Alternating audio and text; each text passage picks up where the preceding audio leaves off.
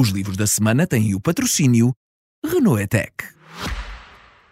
Está à altura dos livros e eu trago esta semana um livro que o autor chama uma autobiografia fragmentada, incompleta e um pouco críptica. Trata-se de um conjunto de uma dúzia de textos escritos num registro híbrido entre a ficção e uma espécie de memorialismo, mais ou menos sob disfarce.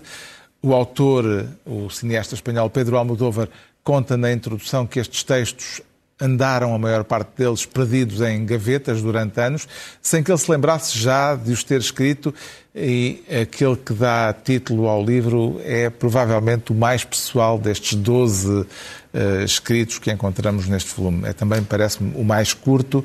Chama-se O Último Sonho e é uma breve crónica do primeiro dia de orfandade de Almodóvar, depois da morte da mãe neste conjunto de histórias, é assim que lhe chama o autor, eh, que diz que chama histórias a tudo, independentemente do género. Nestas histórias reconhecemos eh, uma certa melancolia festiva, que é também a imagem de marca que tornou Almodóvar famoso enquanto cineasta. Aliás, Almodóvar confessa no prefácio, sem qualquer tipo de rodeios, que este livro demonstra uh, diz ele, a relação estreita entre o que escrevo, o que filmo e o que vivo. O Último Sonho, de Pedro Almodóvar, edição Alfaguara. O João Miguel Tavares propõe um livro de uh, grafismo. De design, na design verdade. Gráfico. Aliás, e a força do design está bem exemplificada por esse livro. É uma bela essa capa. A capa é absolutamente maravilhosa. e, essa, e essa é a força do design. E isto basicamente é um livro que se chama O Mundo Vai Continuar a Não Ser Como Era, 100 anos de design gráfico na coleção Carlos Rocha. O Carlos Rocha Uh, além de ter uma grande coleção de design, ele também provém de uma família de designers, portanto, sobretudo o tio dele, chamado José Rocha, foi um dos fundadores do design de comunicação em Portugal. E, portanto, isto é um belíssimo calhamaço que foi editado pelo MUD, pelo Museu do Design e da Moda, que atravessa aquilo que é a história do design de comunicação em Portugal.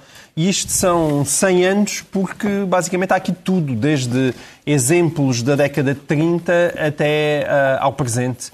Um, e, e, temos embalagens, ou seja, não é, não é só o clássico póster, não. Uh, temos embalagens, temos temos, ah, por exemplo, uh, uh, o material em que, que as bandejas da TAP e o material em que as pessoas antigamente comiam nos aviões. Portanto, é, um, é uma espécie de festim de uma imagem que é também a imagem de Portugal ao longo do último século.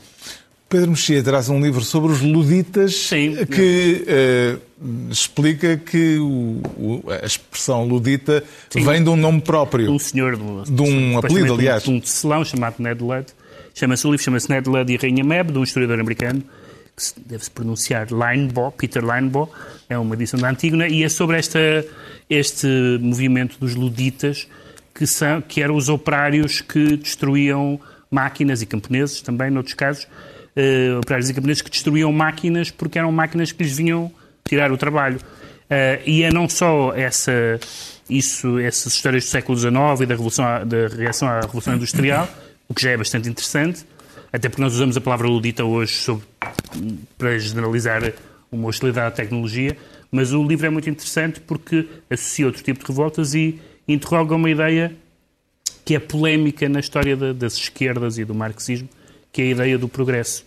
Ou seja, para o Marx, estes senhores eram anti-progresso e, portanto, não eram bem-vindos, mas outro, outros historiadores e outras correntes veem que o, veem o progresso de uma forma mais duvidosa e, portanto, se o progresso, se o progresso é uma forma de exploração, o progresso não é bom, etc. Portanto, é um, é um livro que, sobretudo hoje em dia, nós vemos, por exemplo, ataques terroristas ambientalistas, não é?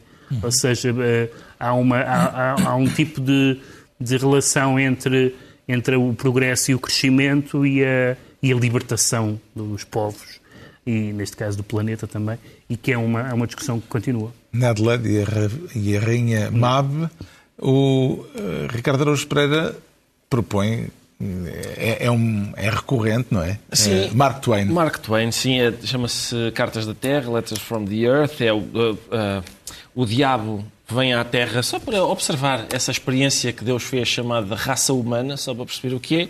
Achou muita graça, ficou perplexo com o que viu e mandou umas cartas lá para cima. Uh, o livro tem a introdução do António Araújo, que é como é costume, muito exaustivo, muito informativo. Uh, e é isso. Fica assim a sugestão das Cartas da Terra de Marco Twain e está concluída mais uma reunião semanal, hoje a oito dias à mesma hora e a qualquer hora em podcast.